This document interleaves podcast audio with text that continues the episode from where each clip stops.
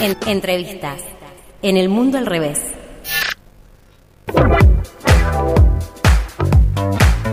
Bien, bien, y como, como decíamos hasta recién que hablábamos eh, de la cultura y tanto, que la cultura, bueno, día 420, día de la cultura canábica, eh, bueno, tenemos en comunicación a Manuel Melgar, él es actor, es uno de los directores de Artículo 19, El Experimento, que es, bueno, una obra eh, que ya recorrió varias salas y también escenarios aquí en la ciudad, y que, bueno, relata la hipótesis de- del experimento por el cual se prohibió el cannabis en la década del 30. Manuel, ¿cómo estás? Te saluda Diana Maraciolo.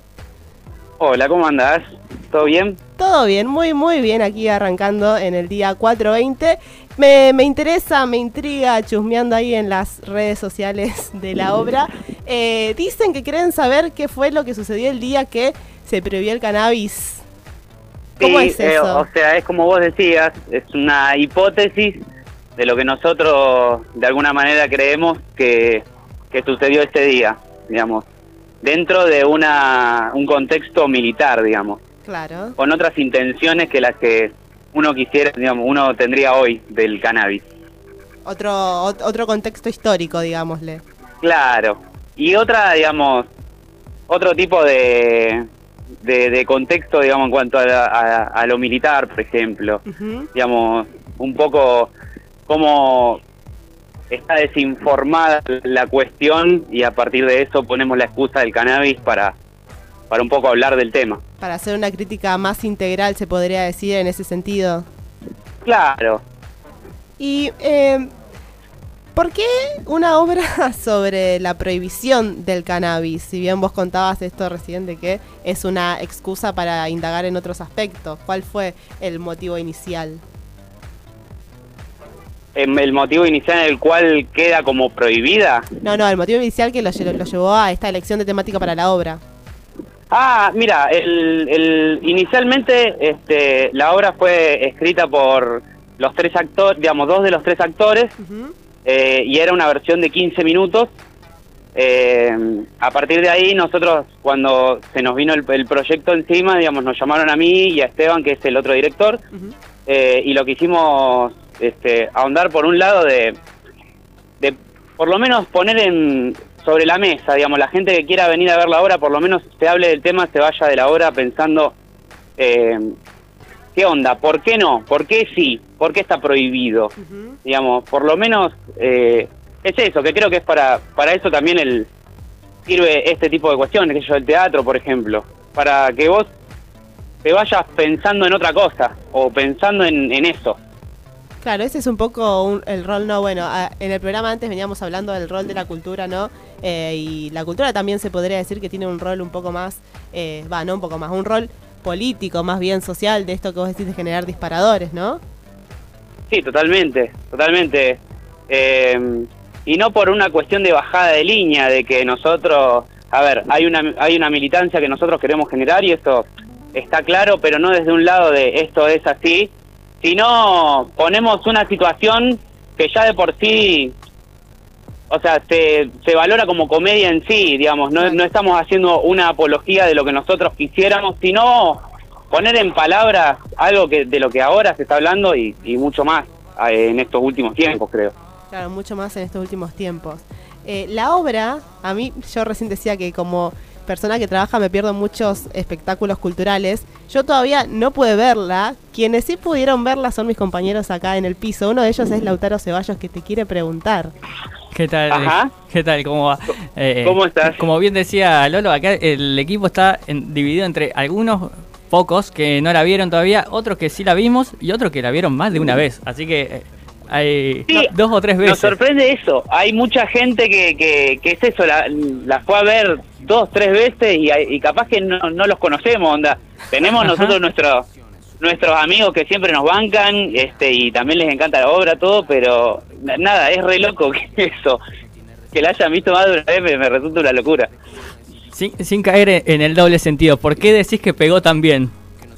Qué chiste fácil, qué chiste fácil. Eh, no sé, yo creo que mm, es una comedia que también te podés, así co- como decía antes, tipo te podés eh, sentir identificado desde un lugar de que, de, de- de la comedia misma, eh, y además si, si en una de esas se está hablando de algo que vos pensás o algo que, que de alguna manera te despierta esa pregunta de decir, bueno, ¿qué onda con, con esta cuestión?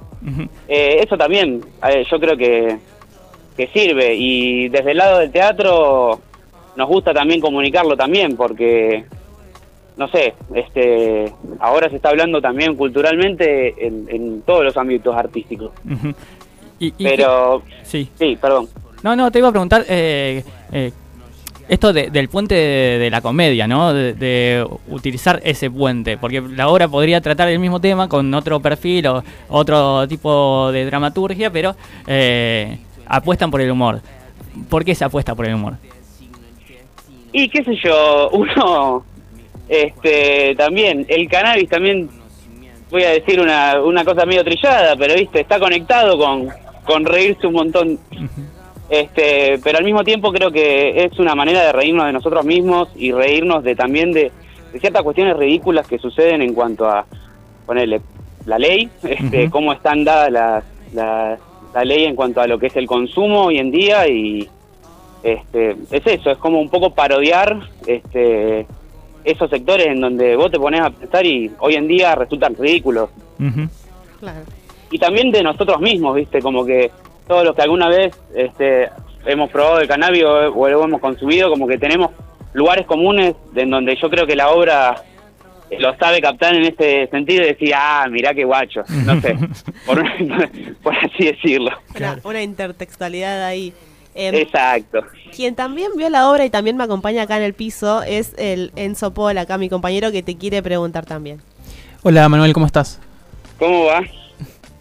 Vos hablabas de esto de que el humor, digamos, eh, como método de llegada también para las personas. Yo quería preguntarte un poco acerca de todo el laburo que hay eh, en, en- en lo comunicacional, ¿no? Tienen un Instagram específico de la obra, tienen Sí. también mucho soporte de, de videos, o sea, yo como espectador me gustó eso, cómo van jugando con los videos, lo que va pasando en el detrás, digamos, del escenario y demás, eh, el momento previo, el momento futuro, hay como hay un, un trabajo muy, muy piola del audiovisual y quería eh, saber un poco cómo, cómo se gestó todo esto, ¿no? Y eh, nosotros, digamos, dentro de lo que es el elenco, o sea, los directores, este, los actores también están ligados de alguna manera al, al cine, digamos, muchos, varios de nosotros este, tenemos herramientas de edición, este, hemos filmado o hemos estado en proyectos audiovisuales y eso también es como una ventaja dentro de, de ponernos creativos a decir, bueno, este tenemos función ahora, ¿qué hacemos? Bueno, hagamos un video, pero no, pero hagamos así, así, y como que somos medio manija en ese sentido y, y queremos como que comunicarlo de una manera que, que sea de la mayor calidad posible. Eh, y también corrernos, digamos, ponernos en, poner en, en el sentido de las redes, eh, nos, nos hemos puesto a hacer contenido por fuera de la obra, pero con el mismo, con la misma onda eh, o con el mismo concepto para, para mantener, digamos, qué sé yo, capaz que no tenemos funciones todos los fines de semana, eh, entonces queremos seguir manteniendo de alguna manera esa, esa onda dentro de las redes, estar presente de alguna manera. Entonces aprovechamos esa- esas, esas cuestiones. Nos ponemos por ahí, después de un ensayo, nos juntamos, charlamos y digo, bueno, ¿qué podemos hacer? Bueno, podemos filmar esto y esto y lo otro, ah, mira, yo... Y así, y, y así se va dando. Lo, lo que tiene también la... Ah, perdón, eso te, te, te pisé.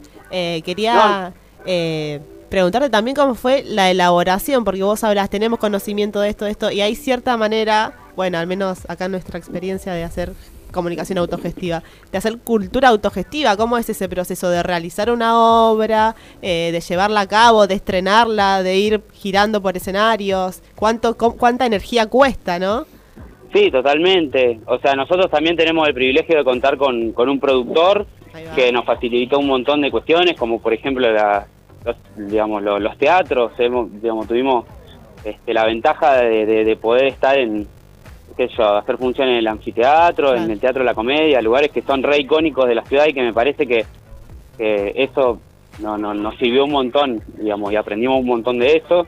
Pero al mismo tiempo, eh, una obra de teatro por ahí es este, es difícil de poder sostener, Sí. este, o por lo menos de- desde mi experiencia, entonces este, nuestra intención es esta, como mantener mantener todo el tiempo el interés en, en también este tipo de contenidos que hacemos por ahí en las redes, este, como para, para renovar de alguna manera el público, porque eh, siento que Rosario tiene como mucha este, mucho que dar a nivel cultural y al mismo tiempo este, hay que incentivar a los espectadores en ese sentido. Y Manuel, Y, hoy, y más, más estoy, digamos, con, con todo el tema de, de Instagram, las redes Ajá. en general. No, te iba a consultar eso, eh, sobre el público puntualmente, si ves que hay una cuestión generacional que, que más que lo siguen de determinada edad, o si es transversal, hay gente de todas las edades que fue a ver y les dijo, che, está muy piola esto que hacen. No, no, es, eh, es muy variado para nuestra sorpresa, porque hasta nos ha pasado que tuvimos un- tenemos una anécdota, una anécdota muy linda de, de una de un padre este, con una hija adolescente que fueron a ver la función y después de verla eh, ellos se, se confesaron mutuamente que, que fumaban porro cada tanto. Entonces como que yo creo que a nivel generacional, eh, qué sé yo, no es lo mismo ser más joven y, y abiertamente decís que consumís marihuana a por ahí alguien de una generación este, más atrás. Eh, entonces, de alguna manera poner sobre la mesa este tema y está bueno para que también tengamos puntos en común en ese sentido, como que hay un estigma por ahí generacional que, que qué sé yo, por ahí queda y ahora socialmente creo que no es tan no, no, no sé, no es tan terrible como, como años atrás, ¿no? Totalmente. Claro, es como, va, no sé, te pregunto, eh, ¿cuál es tu impresión, digo, del nivel de, de consumo eh, socialmente hablando del cannabis en cuanto a cómo viene avanzando en temáticas normativas más eh, legales? Como que notás que hay un retroceso, como que falta ese avance. Eh, y sí, hay, hay un paso que dar. Ah, ah, bueno, ahora el, el 7 de mayo es la, es la marcha por la legalización. Eh, nosotros con también como, como elenco, digamos, vamos a estar ahí presentes. Eh, pero yo creo que socialmente ya, ya se pasó, digamos, este paso ya está dado. Sí. Hoy en día no, no es condenable socialmente, o, la- o a, o a lo sumo en la, en la mayoría de los... No es tanto como, como mucho tiempo atrás, creo, o no tanto ni siquiera. Ujú. Claro, claro. Eh, Y, y Manuel, ¿cómo está la, la cultura rosarina en general? ¿Cómo la ves después de estos años de, de pandemia que estuvo todo muy parado? Eh, ¿Cómo lo están viendo? Y ahora está está volviendo, este, de a poco, pero está está volviendo, no, sé, este este este año, en este verano vi yo noté que hubo una diferencia muy grande con, con respecto a recién cuando volvía todo, que no sabía si, si podía ir, el aforo era el 50% o las burbujas. Yo creo que también la reactivación de, de, de- de que vaya mucha más gente eh, hizo que también se activen mucho más este, la- las movidas. Sí, eh, eh, Pero se ve como un hambre de Este- cultura, ¿no? Como, eh, Sí, estuvimos sí, en el anfiteatro y estaba... Yo creo que la gente está pleno. muy manija de, de, de- de producir. Ajá. Y, y- y Manuel, antes hablabas de que giraron con- por distintos escenarios. Eh, acá, como te comentaba, vimos la obra en distintos formatos, al aire libre y en lugares cerrados. Eh, Ah. hay, está la, recomendación tipo, eh, ven, si la vieron de una forma, vengan a verla de la otra porque hay cosas que varían o... o- no, o- la obra, la obra por suerte pudo adaptarse Claro. este, de la mejor manera a espacios más chicos, más al aire libre, como vos decís. Eh, por suerte no hemos tenido dificultad a la hora de adaptarla porque no, no, no sé, no, no requiere de, de más que la, la escenografía, no hay cuestiones, qué sé yo, lo que puede variar por ahí son el, tipo de iluminación, cuestiones técnicas que, que, re- que pasan más por un espacio a otro, pero Claro. pero yo creo que la obra se supo adaptar, este, por lo menos en los lugares que en los que estuvo. Bueno, ya que estamos metiendo en la obra en sí misma, creo que es la única persona de Rosario que no la vio soy yo, así que Ojalá. la próxima voy a ir a ver, pero bueno, contanos eh, eh, un poco, bueno, cómo es la obra, danos eh, un breve pantallazo y si tiene funciones nuevas que van a hacer próximamente. Próximamente no tenemos nada confirmado. Te la perdiste, eh, Lolo. Pero por lo menos este, por el mes de mayo, pero Bien. Eh, seguramente vamos a, a seguir haciendo la obra este año. eh, vamos a estar spoileando, no, spoileando no, spameando este, las redes seguramente. Eh, después, en cuanto a lo que es la obra, es, esto transcurre en los años 30 y en base a unos escritos que, que dejó Belgrano, porque nos basamos en una historia real que es que Belgrano quería como impulsar la, la industria del, del cáñamo en la Argentina, porque creía que para, para la cuestión textil era muy importante y que era el futuro. Entonces el, el ejército malinterpreta estos escritos y manda a hacer una prueba con un soldado que con el cannabis, con la esperanza de generar con eso el soldado perfecto. Nos reímos recordando ya la, la obra. Bueno, entonces no hay, Este- función, no hay funciones por ahora, pero la van, las van a ver próximamente. La va- sí, va a haber próximamente, este, justo las últimas dos funciones que hicimos fue ahora el 8 y el 9 en la comedia.